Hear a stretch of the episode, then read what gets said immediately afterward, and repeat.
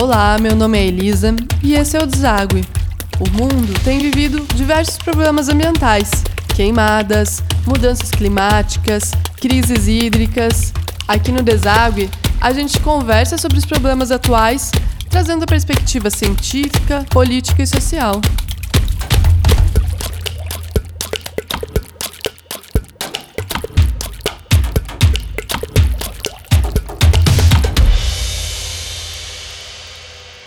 Hoje eu vou desaguar sobre conservação da água e aqui comigo eu estou com um convidado muito especial, que é o professor Daniel Santos. Muito obrigado pelo convite, é um prazer estar aqui conversando contigo. A gente tem visto cada vez mais crises hídricas, mudanças climáticas. Como a cidade pode se preparar em questão de água? Você acha que faz sentido? Existe é, o que a cidade pode fazer para diminuir o consumo de água em termos de cidade? Eu acho que as cidades, elas, com certeza, elas têm como se prepararem, né, para lidar com essa questão da, de, de, problemas assim que decorrem de, de, uma estiagem, mas também como o aumento do consumo de água. Né? Então, a gente passa por um processo que a, a oferta começa a ficar um pouco mais escassa, mas a demanda está aumentando. Então, é, é um problema isso. Tá? As cidades têm sim. Tá? As cidades, se nós pensarmos a infraestrutura sanitária como um sistema de abastecimento de água, as edificações que estão conectadas a esse sistema de abastecimento de água, no sentido de utilizar a água então oferecida por esse sistema, se nós pensarmos que a infraestrutura sanitária é composta também por sistemas de esgotamento e drenagem, falando em infraestrutura sanitária hídrica, porque tem resíduos sólidos ainda. Né? Se nós pensarmos nisso, se nós pensarmos nesse conjunto, nessa estrutura como um todo, nós vamos ver o seguinte: enquanto tem um grupo que fica trabalhando, por exemplo, no sistema de abastecimento de água, para economia de água lá no sistema de abastecimento de água, como, por exemplo, reduzir perdas nas redes de distribuição, por vazamentos. Ah, aproximadamente 30%, 40% da água é perdida na distribuição de água, né? Depois de passar por um tratamento que já é um tratamento muitas vezes caro e que tem dependência ambiental, ela é perdida atualmente, é mais ou menos isso, né? Mais ou menos isso. Isso é uma média brasileira, né? 30, 40%, em torno de 40% a média brasileira. Desses 40% não é só vazamento, tem outros tipos de perdas também que ocorrem. As concessionárias de água, como por exemplo aqui no estado do Paraná, Sanepar, então elas se ocupam desse problema e atuam para lidar com esse problema e reduzir esse índice de perdas, essa quantidade de água por perdas que nós temos, esse volume todo que é perdido. No, uh, tem as edificações, e aí que entra a questão, acho, da população. Né, que a gente fala na cidade, a gente fala na população. Né? O papel das, da população nas suas edificações, nas edificações que ela ocupa, sejam as residências, sejam as edificações onde, onde trabalham, sejam onde for.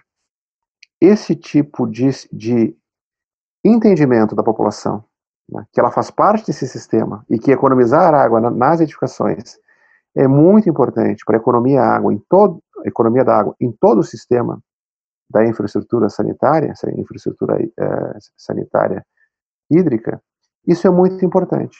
Bom, depois, esgotamento sanitário, que também normalmente é por conta de uma concessionária como a Sanepar. Já a drenagem urbana, normalmente são, estão sob a responsabilidade das prefeituras. É bem comum estarem sob a responsabilidade das prefeituras e não de empresas de saneamento, normalmente. Então, só que não é por isso que eu só vou me preocupar com a minha edificação. A Sanepar vai se preocupar, a Sanepar, desculpem, né? a concessionária de saneamento vai se preocupar só com a água, só com a drenagem, só com o esgotamento sanitário. A prefeitura vai se preocupar só com drenagem urbana. Aí, aí é um ponto que é complicado. Todos nós temos que estar preocupados juntos e conversando juntos. O comitê de bacias pode ser esse espaço e deve ser esse espaço para a gente discutir junto e comentar junto. Você falou nas edificações. Como que você acredita, como que a gente pode mudar nas edificações? Porque isso cabe mais para o usuário atualmente, né? O, o, usuário que vai ter que terminar a, a escolha da infraestrutura dele. E que tipo de medida é essa, por exemplo?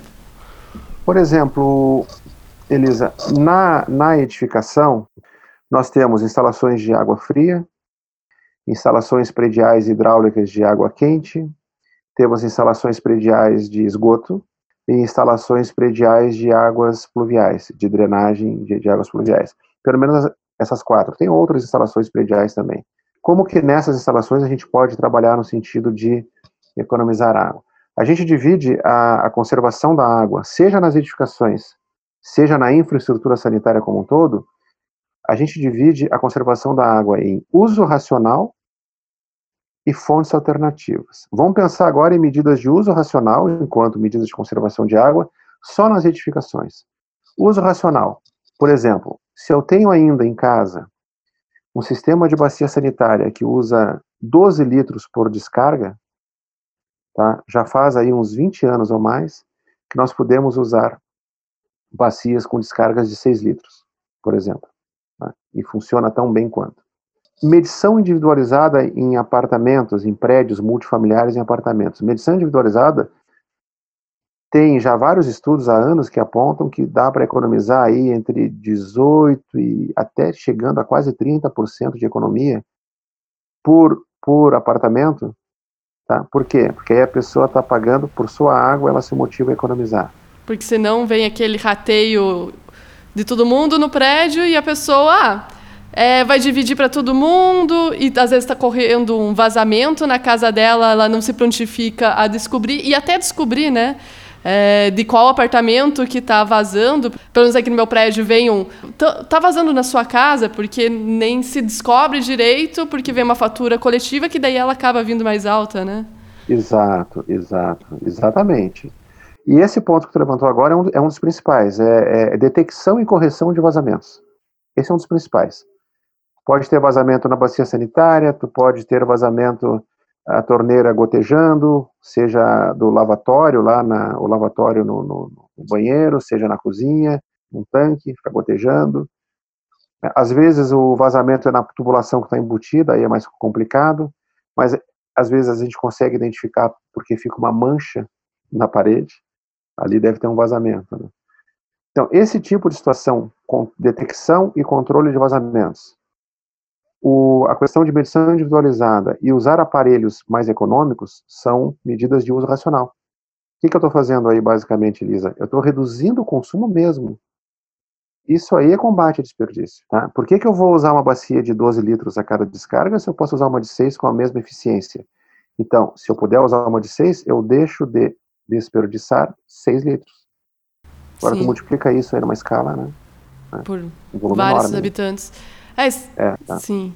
Eu queria aproveitar e fazer um gancho que eu estava querendo fazer, que era o da descarga, né? Que você falou da, do uso racional, que uma ideia, tipo, de medida é trocar para uma infraestrutura que jogue menos água, né? Diminua de 12 litros para 6 litros. Mas uma outra ideia era Pô, o absurdo que é a gente usar uma água tão potável que a água que chega na descarga, ela tem um, é uma água de nível potável, né? Uma água com um nível de qualidade feito para o consumo, água feita para a gente beber, e a gente utiliza essa água que passa por um tratamento que é, é caro, dispendioso, a gente utiliza isso para literalmente levar a merda, né? Na realidade, Elisa, esse, isso que tu colocas, e, e, e, muito bem colocado, é o princípio do reuso. Quando se pensou no reuso, já começou a se pensar nisso. É, é, é, é evitar um desperdício, é reduzir o desperdício quantitativo e qualitativo. Porque a gente já sabe isso. Uma água potável usar na bacia sanitária, a bacia sanitária requer uma água com uma certa qualidade para ela para o uso. Então, para eu usar a bacia sanitária e fazer a limpeza de uma forma segura, a água tem que ter uma qualidade mínima. Mas essa qualidade mínima não precisa, não precisa ser uma qualidade de água potável. A água potável tem uma qualidade que supera a qualidade necessária para a descarga na bacia sanitária. Se eu uso uma água potável na descarga da bacia sanitária, que requer uma qualidade menor, o que, que ocorre? Desperdício qualitativo. esse desperdício qualitativo dá para ser evitado. É um, é um dos princípios do reuso. Sim. E quando a gente fala, então, uso de água cinza, aí é um ponto importante também, tá, Elisa? Eu vou, por exemplo, eu vou coletar a água do banho e para usar na bacia sanitária para descarga. Bom, a água do banho, eu vou lá e monto um sistema, uma, uma nova instalação, que seria uma instalação predial de águas cinzas, uh, monto um sistema para usar essa água, para dar descarga na bacia sanitária. Ó, alguém lá disse que a água cinza, que, aliás, que para dar descarga na bacia sanitária, não precisa ter uma qualidade de água potável, então posso usar água cinza, que é a qualidade inferior. Mas aí tem um detalhe que é importante destacar, tá, Elisa? A água cinza requer também um tratamento. Existe a água cinza bruta, que é essa aqui pós-banho. Tomei um banho, aquela água que saiu ali é uma água cinza bruta. Se eu quiser usar na bacia sanitária, de uma forma segura, obedecendo, é, obedecendo é, códigos sanitários de, dos Estados Unidos e de países europeus, ou, ou da comunidade europeia, eu preciso tratar essa água. Então não é só chegar e retirar e coletar a água do banho, água cinza bruta, e já querer sair usando.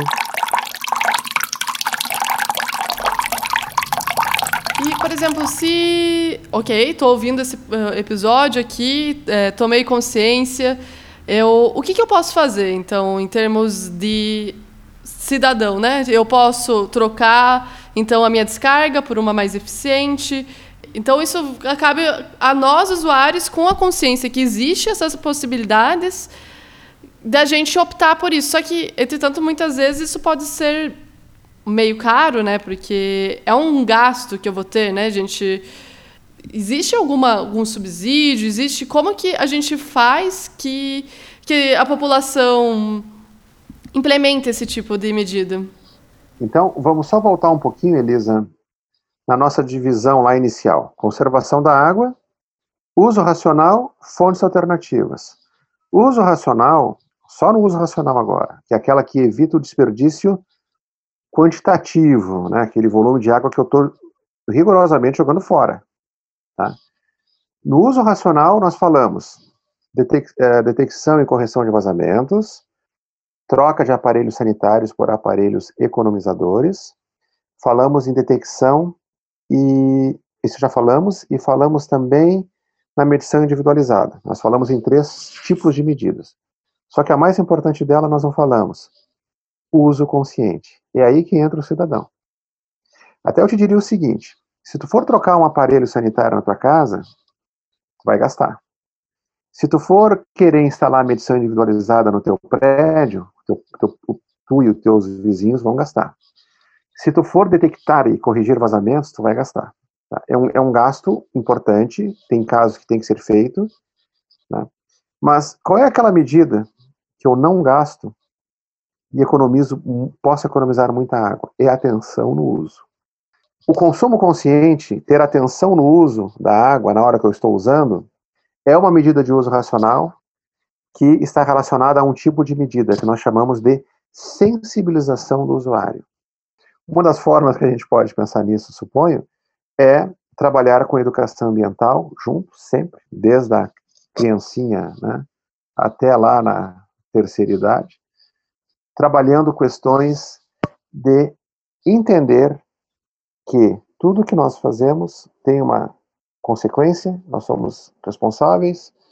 Né? Se eu economizo água, eu estou ajudando aqueles que estão sem água, se eu não economizo água, eu estou trazendo problemas para essas pessoas. Né? Estou também uh, trazendo um problema ambiental, porque daqui a pouco os rios não têm mais vazão suficiente para nos atender. Então, das medidas de uso racional, respondendo objetivamente a tua pergunta, dessas quatro que nós, nós comentamos, por exemplo, tem uma delas que eu acho que seria o ponto de partida. Ah, eu quero realmente começar a fazer algo, então tá, comece a atenção. Tá? Esse é o primeiro ponto. Aí tem outros na sequência que seria interessante sim atuar. Tá? Detecção e correção de vazamento, tem empresas que trabalham com isso.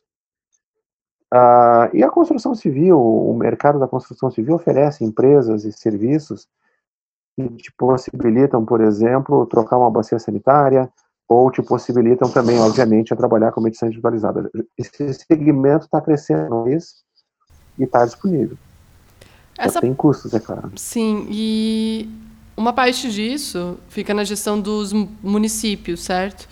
É, como você estava falando, parte de drenagem.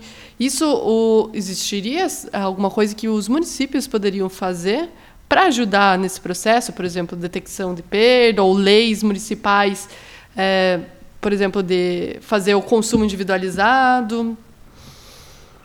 Com certeza. Aí nós voltamos àquele ponto que trabalhamos, que comentamos antes, Elisa. Todo mundo tem que estar trabalhando junto. O município e o governo e os governos dos, dos respectivos estados podem sim criar um, um ambiente jurídico e também, principalmente, né, educacional e de finalmente cidadania, de cultura cidadã, que todos de alguma forma participem desse processo. Então, eu posso ter, eu como morador, usuário final na minha casa, daqui a pouco eu vou ter algum tipo de incentivo, agora estou falando de bolso, não de que vão pagar para eu economizar, mas um, eu, eu senti que realmente, quando eu economizo água, a minha tarifa diminui, mas eu, esse não, não é nem o ponto principal, sinceramente, para mim, para mim, né, inicialmente, né. Mas também que, por todo um sistema de educação, essa sensibilização chegue às pessoas. Para isso chegar, todos os órgãos têm que estar trabalhando junto. Como é que eu vou pensar? Pensa assim, Elisa, como é que eu vou fazer, pensar N medidas de economia de água em nível de Estado e em nível de prefeituras, se o meu usuário final não está participando desse processo? Se e ele pior, não foi né? convidado a discutir isso? se muitas vezes é, isso é bem mais complexo, né? Só vou pautar isso rapidamente quando a gente ainda vive num país que as pessoas ainda nem às vezes nem chegou a pensar em conservação de água porque não tem água todos os dias, né? A gente vive num país que ainda não temos saneamento para 100% da população. A gente a gente está falando de uma posição de privilégio nossa, né? Uma posição de pessoas que que nem está falando, num prédio que não, quando tem uma estiagem, a gente tem uma infraestrutura hidráulica que a gente acaba nem sentindo tanto os efeitos de uma estiagem. Então, a gente está falando de uma posição que a gente consegue falar um pouco de, bastante dessa primeira medida que é essencial, que é sensibilização, que vem depois de outra, né, que é a garantia de um saneamento para todo mundo, né? Porque como é que você vai falar sobre economia de água quando tem gente que não tem acesso ainda a saneamento básico no Brasil. Obviamente, só para a gente não esquecer disso, né? Que a gente está falando de um, de, um, de um ponto um pouco para frente também. Óbvio que tudo vai acontecendo ao mesmo tempo, né? A gente tem que economizar água, tem que promover que o saneamento atinge, atinja 100% da população, mas é fim de evitar, porque eventualmente vai acontecer novas crises hídricas, como a gente está vivenciando aqui na em Curitiba, como aconteceu em São Paulo. A gente precisa tomar medidas estruturais, talvez. Vai, vamos fingir um cenário que vai acontecer de fato um, uma nova crise hídrica. Vamos passar por um no, novo momento de estiagem. Como que a gente pode estar preparado? Essa é a questão que acho que vi muitas pessoas trazendo. Como que a gente fica preparado não, claro, não, mas é que você tocou num ponto que eu acho fantástico, Elisa. Você tocou num ponto muito bom né, para a gente discutir um pouquinho, porque, veja assim, ó, quando nós falamos atenção e responsabilidade, consumir com atenção e responsabilidade, nesse conceito de responsabilidade, a gente pode pensar na questão da responsabilidade social, responsabilidade ambiental, e eu estou falando, tu falou algo muito importante, quer dizer, a gente está falando de um ponto de vista de quem tem água, tem aqueles que não têm água. Bom, como é que eu vou pedir para a pessoa lá economizar água se ela não tem água? Mas e por que não pedir para as pessoas aqui economizarem água para aqueles que não têm água? Só que para isso, Elisa, as pessoas que têm água têm que entender que tem gente sem água.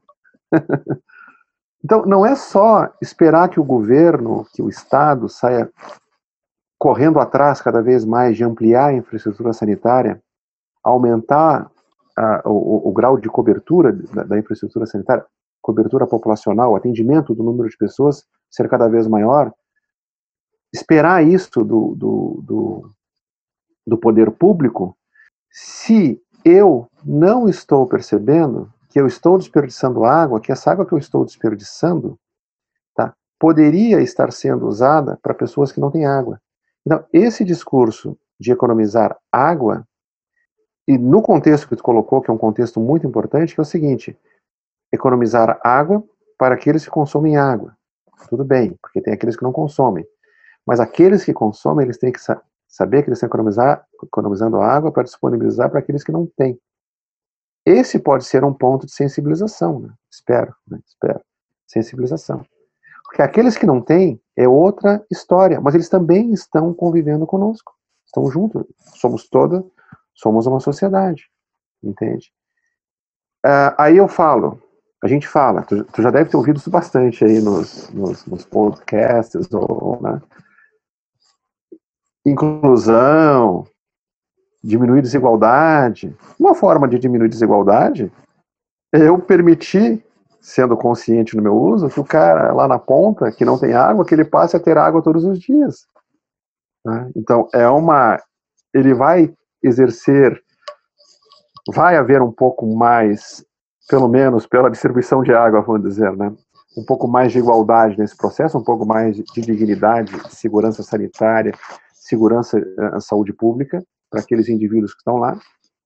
A partir do momento que nós que temos água estamos economizando, a água vai chegar para eles de repente todos os dias, sem mexer na infraestrutura sanitária, porque esse é um ponto, Elisa, que as pessoas também têm que parar para pensar. Quando a gente fala em economia e ter atenção e ter responsabilidade, eu não, não necessariamente temos que aumentar a capacidade da infraestrutura sanitária instalada para atender um número maior de pessoas. Não, com a mesma infraestrutura que está aí.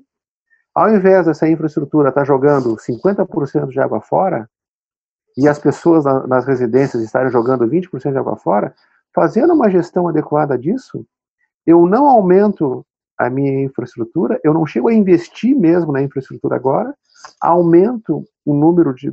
Há um aumento do número de pessoas que possam ser atendidas, né? e isso para a sociedade como um todo é ótimo. Porque aí tu melhora na saúde pública, tudo melhora. Né? Quanto me... Uma coisa que parece que as pessoas não, não, não às vezes não. Para todos nós, eu digo as pessoas, eu como pessoa, todos nós falando aqui, né? Que às vezes é uma, é uma dificuldade de entender, né? Quando a gente fala em sociedade, não é difícil entender que se o maior número de pessoas tiverem dignidade e estiverem se sentindo minimamente bem, isso é bom para toda a sociedade. Porque desigualdade gera tensão e tensão gera violência. Não é difícil de entender isso, Elisa, né? Não. Não. Um ato básico de eu ter, a, de eu, né, ter atenção em casa de economizar água, já, já posso estar contribuindo. Então, Não. Então, essa questão que você levantou é muito importante. Muito importante. Isso é o que você falou, é exatamente o que eu fui acompanhando vários debates durante a crise hídrica e várias pessoas falando: não, a gente tem que aumentar reservatório. Quando fica bem claro que uma boa gestão e a gente resolver esses problemas, a gente atenderia muitas vezes a água, sabe? Que também não adianta a gente criar um grande reservatório, por exemplo, se destruímos as matas, destruímos o que a gente fala bastante de infraestrutura natural, porque aí a gente está é, deixando de gerenciar o microclima. Então, existe muito que a gente pode fazer de medidas de infraestrutura, tanto de edificações, tanto em cidades, diminuição de perdas, mas principalmente da, só com a conscientização das pessoas que já vai gerar um, uma maior segurança hídrica, que hoje o que a gente descobriu com essas crises, a gente está tá ficando bem claro que a gente não tem segurança hídrica.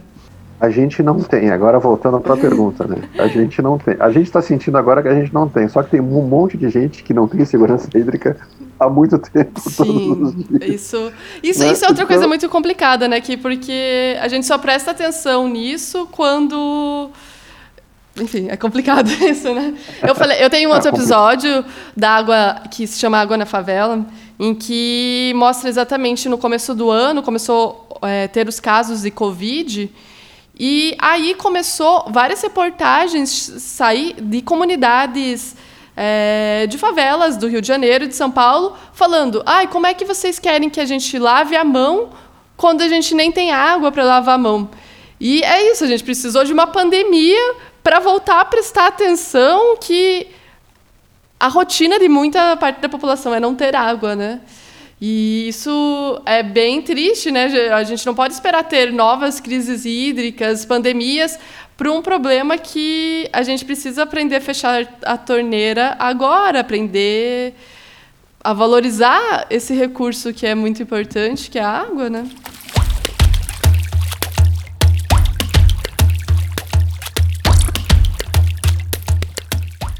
Se a gente for lá na, na Agenda 21, se não me engano, parágrafo capítulo 4, que fala sobre consumo consciente, veja que interessante, Elisa.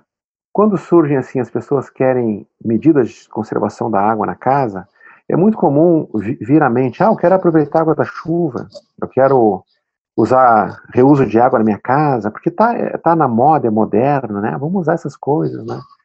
E poucos falam em uso racional. Né? Poucos falam em uso racional, falam mais em fontes alternativas.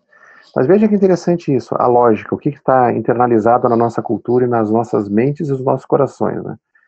Se a gente for parar para pensar, entre o uso racional e fontes alternativas, se eu quiser pensar realmente em economia de água, é mais lógico iniciar pelo uso racional, porque o uso racional eu reduzo de fato um consumo, o meu consumo diário. Imagina o seguinte, em média aqui em Curitiba, como exemplo, tá, deve estar tá dando hoje 150 litros por pessoa por dia é, de consumo de água potável. Deve estar tá dando mais ou menos isso. Esses 150 litros, né, se eu puder reduzir esses 150 litros para 130 litros, usando medidas de uso racional, eu economizo 20. Ok. Com fontes alternativas, como água cinza e água da chuva, o que, que eu faço? Eu substituo uma água potável por uma não potável. Para efeitos de qualidade, eu tive um ganho que eu estou reduzindo o desperdício qualitativo. Mas em termos de volume de água consumido, no uso final, de repente eu nem percebo que houve uma diferença porque eu só troquei um tipo de água por outra água. Então, eu quero te falar o seguinte, que em termos de, educa de educação, de sensibilização, parece que tem mais peso quando a gente percebe que realmente aquele volume reduziu. Porque quando eu troco uma fonte por outra, eu estou consumindo aquele 150. Eu estou consumindo no ato. Sim. Riscos sanitários de saúde pública. E quando a gente liga essa chavezinha na cabeça do reduzir, a gente fica. Fazer uma chaleira enorme de um café que o brasileiro a gente adora tomar um café, né? Fazer aquela térmica grandona todo dia para jogar fora o, o, resto do café já não passa a ter sentido. É, isso você começa a incorporar em todas as medidas do seu dia, né? Você vai passar duas xícaras de café, a quantidade que você vai tomar. Você não vai fazer mais uma chaleira inteira para jogar fora metade. Tem que incorporar em todas as pequenas práticas e a gente consegue muito reduzir de água, né? Porque a gente usa água para praticamente tudo. Exato. Ó, vamos pegar o exemplo de Curitiba aqui, que eu acho muito interessante o exemplo de Curitiba na, na, na questão dos resíduos sólidos, né? Aquela separação seletiva. Tem funcionado em Curitiba. Pode não estar no mesmo nível que estava uns anos atrás, mas tem funcionado. As pessoas incorporaram essa questão, parte da população ainda já conseguiu incorporar essa questão da importância da separação. E o impacto positivo disso né, para o meio ambiente é fantástico. Porque tu separa, tu já elimina uma série de resíduos que estariam indo para alguns corpos hídricos que não deveriam estar lá. Então tu separou. Agora vamos pensar um processo de incorporar também, internalizar ao longo do tempo, redução do desperdício. É possível, é possível. O ser humano é capaz disso, ele pode. Ai, que legal. É, o professor Daniel ele tem um livro que é Saneamento para a Gestão das Águas Urbanas, que está disponível, inclusive, para comprar na Amazon. É, eu estava lendo o seu livro, professor, e você fala bastante sobre a questão sistêmica nesse livro, que eu acho que é um grande desafio. Você até já falou um pouco sobre isso aqui com a gente. Queria um pouco mais falar sobre isso, sobre como a gente trabalhar sistemicamente. Sim, isso é um desafio. É esse, quem sabe seja o principal desafio Veja assim, uh, Elisa, se permitir voltar um pouquinho no tempo, né? Se a gente for lá na Idade Moderna, 1700 e alguma coisa, 1800, mil, de 1600 para 1700, começa ali um movimento que a gente considera como um movimento que nasceu a ciência como nós a conhecemos hoje, a ciência ocidental, que nós chamamos de ciência moderna. 1600, 1700 e ela veio, né? Essa ciência ela nasce, Elisa, uh, num ambiente que, para estudar a natureza, para deter o conhecimento, para conhecer a natureza, nós precisamos dividi-la para entendê-la. Né? E esse ponto fundamental nas ciências que ele está até hoje, né, que é um processo então que nós chamamos de reducionismo, um problema mais complexo, tu vai reduzindo, reduzindo até chegar a um ponto mínimo, tenta entender e depois tenta voltar ao problema maior. Né? Esse reducionismo, essa, essa separação do problema, essa fragmentação do problema para entendê-lo, isso nos deu origem à forma como nós vemos a realidade hoje, quer dizer, é, e, e, e, as ciências como elas estão distribuídas hoje. Então, tu, tu pode saber, tu, tu, que é engenheiro ambiental, tu sabes, né? A biologia conversa muito pouco com a engenharia, que conversa muito pouco com a física, que conversa muito pouco com a química, se conversam muito pouco né, entre si. Com as ciências humanas, então, Deus o livre, né? É, é, é quase uma heresia para alguns aí querer misturar, misturar, ciências naturais com ciências humanas, né? Então, e isso Pois não. E, não, e é muito é, louco até pensar nisso, que se a gente pegar, nem faz tanto tempo, né? 100 anos atrás, a gente tem grandes físicos, Einstein. E daí, quando você vai estudar a história deles, eles eram filósofos, físico, matemático, às vezes uh, historiadores também, economistas. Eles acumulavam várias áreas do conhecimento e a gente foi segregando as universidades e separando cada vez mais. E parece que hoje as coisas não se conversam. É... Exato, exato. É exatamente isso. Esse, esse, esse é Quando um ponto o mundo é quando o mundo é tudo junto, né? Não, não nada é separado. Ah, aí é que tá a realidade. Quando tu olha pela tua janela e vê lá uma árvore e tal e tal, tu não, a árvore, a árvore não é química, a árvore não é biologia, não é física, ela é uma coisa só. Entende? É tudo isso junto, né? Só que a gente aprendeu desde a ciência moderna, da instituição, instituição da ciência moderna, a olhar separadamente. Isso está muito presente hoje.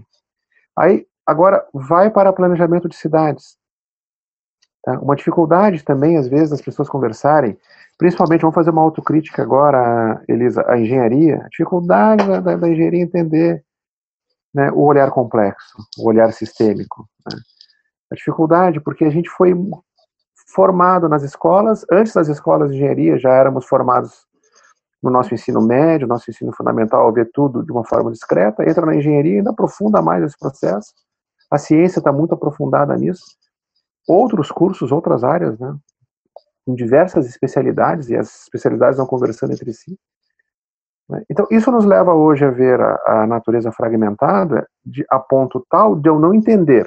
Ah, olha o tamanho do problema. De onde vem a minha água, mas eu sei que a minha água está aqui para onde vai o esgoto que eu gerei, mas eu sei que ele está indo embora. Então, esse é um ponto fundamental, assim, que eu acho nessa discussão, né? Como é que agora eu vou chegar para uma sociedade ocidental, né? Ocidental, oriental, um pouquinho diferente, e dizer para elas, ah, agora vocês têm que ter um olhar complexo, quando te temos aqui séculos de olhar reducionista. E tem um agravante aí que eu gostaria de colocar para ti. E esse agravante está muito presente agora, que é o individualismo. Então, nós temos um modelo econômico vigente, e aí dos anos 80 para cá, ele existiu, existiu um modelo liberal, depois tivemos um, um eu estou falando agora o mundo ocidental, tá? um modelo liberal, no pós-segunda guerra, ganhou força o modelo do, do, do, do estado de bem-estar social, e agora nos anos 80, século passado, ressurge o liberalismo e o neoliberalismo. Estou falando em capitalismo, falando nesse, nessas vertentes econômicas. Qual é o principal ponto de apoio, ou um dos, perdão, dos principais pontos de apoio do neoliberalismo?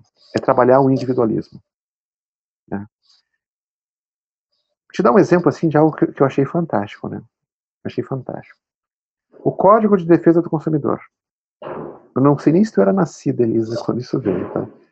Foi no governo Collor. Tá? Que, se tu olhar bem, nossa, o Código de Defesa do Consumidor é uma coisa legal, porque o consumidor antes, e eu sou antes desse tempo, Elisa, ele não tinha defesa alguma. Tá? Ele não tinha defesa alguma. Só que veja, veja que interessante. O Código de Defesa do Consumidor, no sentido de vir para proteger o consumidor, e ele faz isso, os PROCONs fazem isso e fazem bem, do meu ponto de vista. O que, que acontece também? Qual uma outra linha que foi apropriada a partir da, do princípio do Código de, de Defesa do Consumidor? É que agora o consumidor está empoderado. Ele tem o direito, ele é alguém que vai chegar lá e. Né? E o que, que se incentivou com isso? A consumir mais. Então, veja o individualismo, eu sou um consumidor, né? eu né? tenho os meus direitos. A gente fala tanto que uma sociedade cada vez tem mais direitos e, e poucas e, e, menores responsabilidades, ou consciência dessas responsabilidades, e também estímulo ao consumo, que é outro eixo super importante aí, tá? O consumo. Então, eu sou um indivíduo, eu sou alguém hoje porque eu consumo. Aí nós estamos falando de Bauman, tá? Porque eu consumo. Pô, agora, agora volta, volta tudo. Como é que eu vou falar para uma sociedade como a nossa, para nós mesmos, nós falando para nós mesmos, que fomos criados em ver o mundo todo retalhado no, âmbito reducionista? Sou incentivado a valorizar o meu individualismo em detrimento do cooperativismo, né, em detrimento do outro. E ainda sou estimulado ao consumo. Como é, agora, agora, eu só estou recolocando a tua pergunta. Como é que eu vou chegar para esse indivíduo e falar o seguinte: olha, agora tu vai ter que olhar o outro, tu vai ter que olhar de uma forma mais complexa. Você vai ter que reduzir a sua quantidade de água, né? Então, daí, daí justifica aquela ideia. Não, imagine reduzir minha quantidade de água. Não, é, é como é lógica é do consumir mais, não, a gente precisa de infraestrutura para ter mais água né? Porque a, a, lógica do consumo é, faz, faz você levar essa ideia, né? Não, eu quero consumir mais, eu não quero ter que limitar a minha quantidade de água, né? Eu quero consumir mais, eu quero. Então, a, quando você procura a solução para a crise hídrica, você está tão na nossa cabeça isso que você vai olhar, não, como é que a gente vai conseguir mais água? Ao invés de como eu posso reduzir meu consumo. Respondesse tudo agora. É. Trouxesse um exemplo. Eu falei um, um monte de coisas para chegar aonde tu chegou. Falou que no fundo é isso, Elisa. No fundo é isso. Agora, para isso, aí volta a tua pergunta. O que, que seria necessário?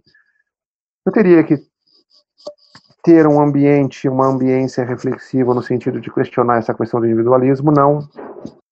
Não funciona eu querendo ser um indivíduo isolado e, e tudo é para mim, não funciona. Eu vou me quebrar, desculpa o termo aí, eu, eu vou ter dificuldades com isso não funciona eu querer consumir, consumir, consumir sem, sem fim.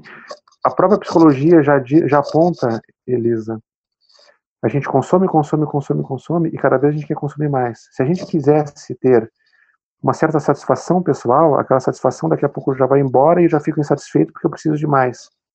Então parece que o consumismo não é por aí que a gente vai ter uma forma de trabalhar nossas ansiedades e, e nos sentirmos um pouco mais satisfeitos conosco, conosco mesmos. Né?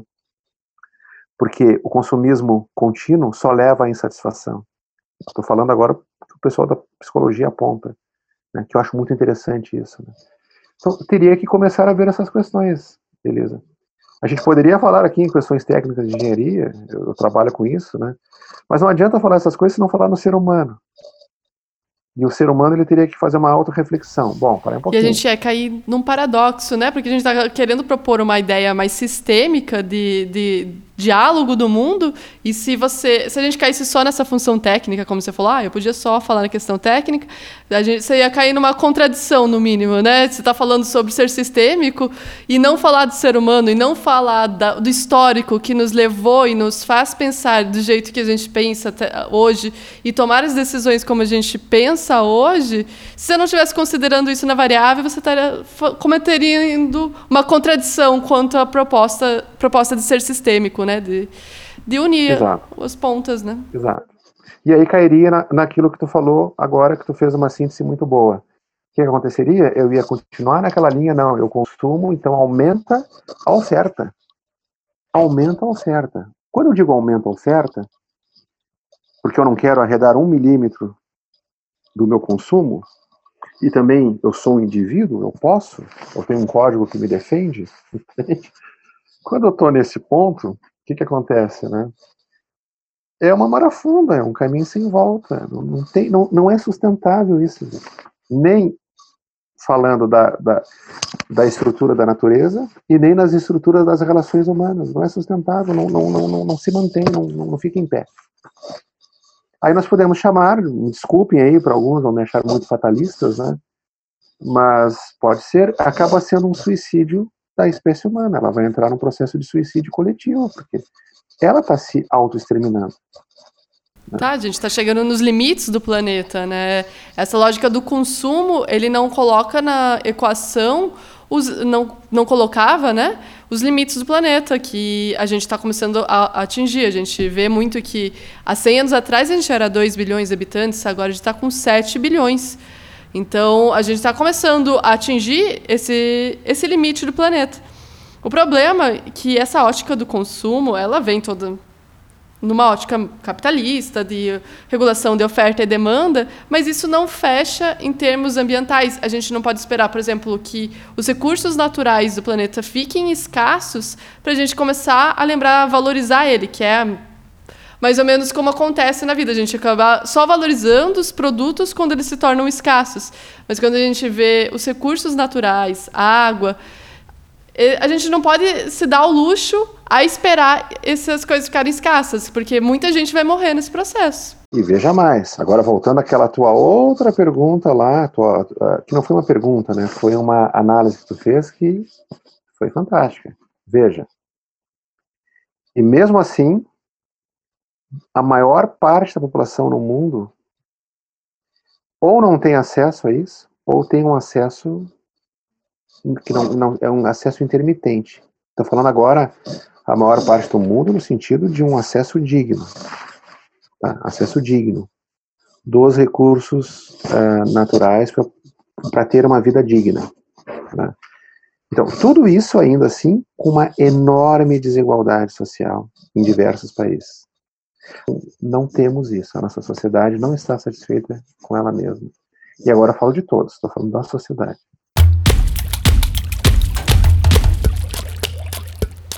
Muito obrigada, professor Daniel.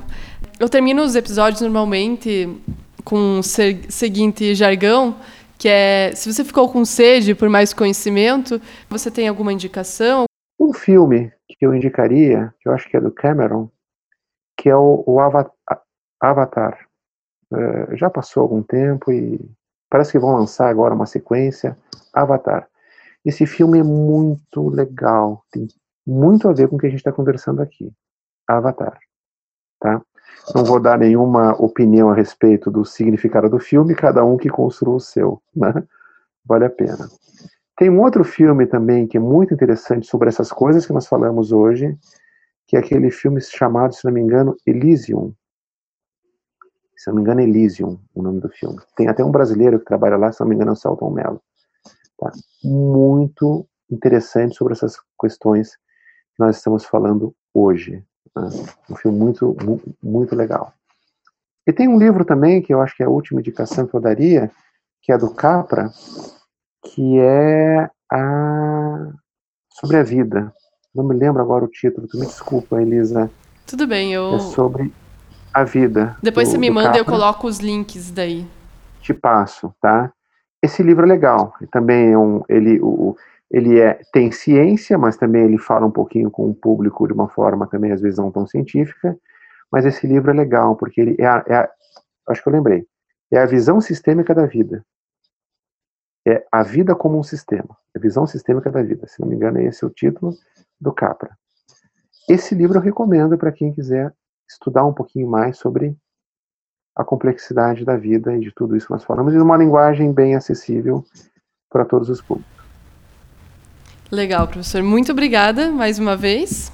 Imagina, um prazer, Elisa.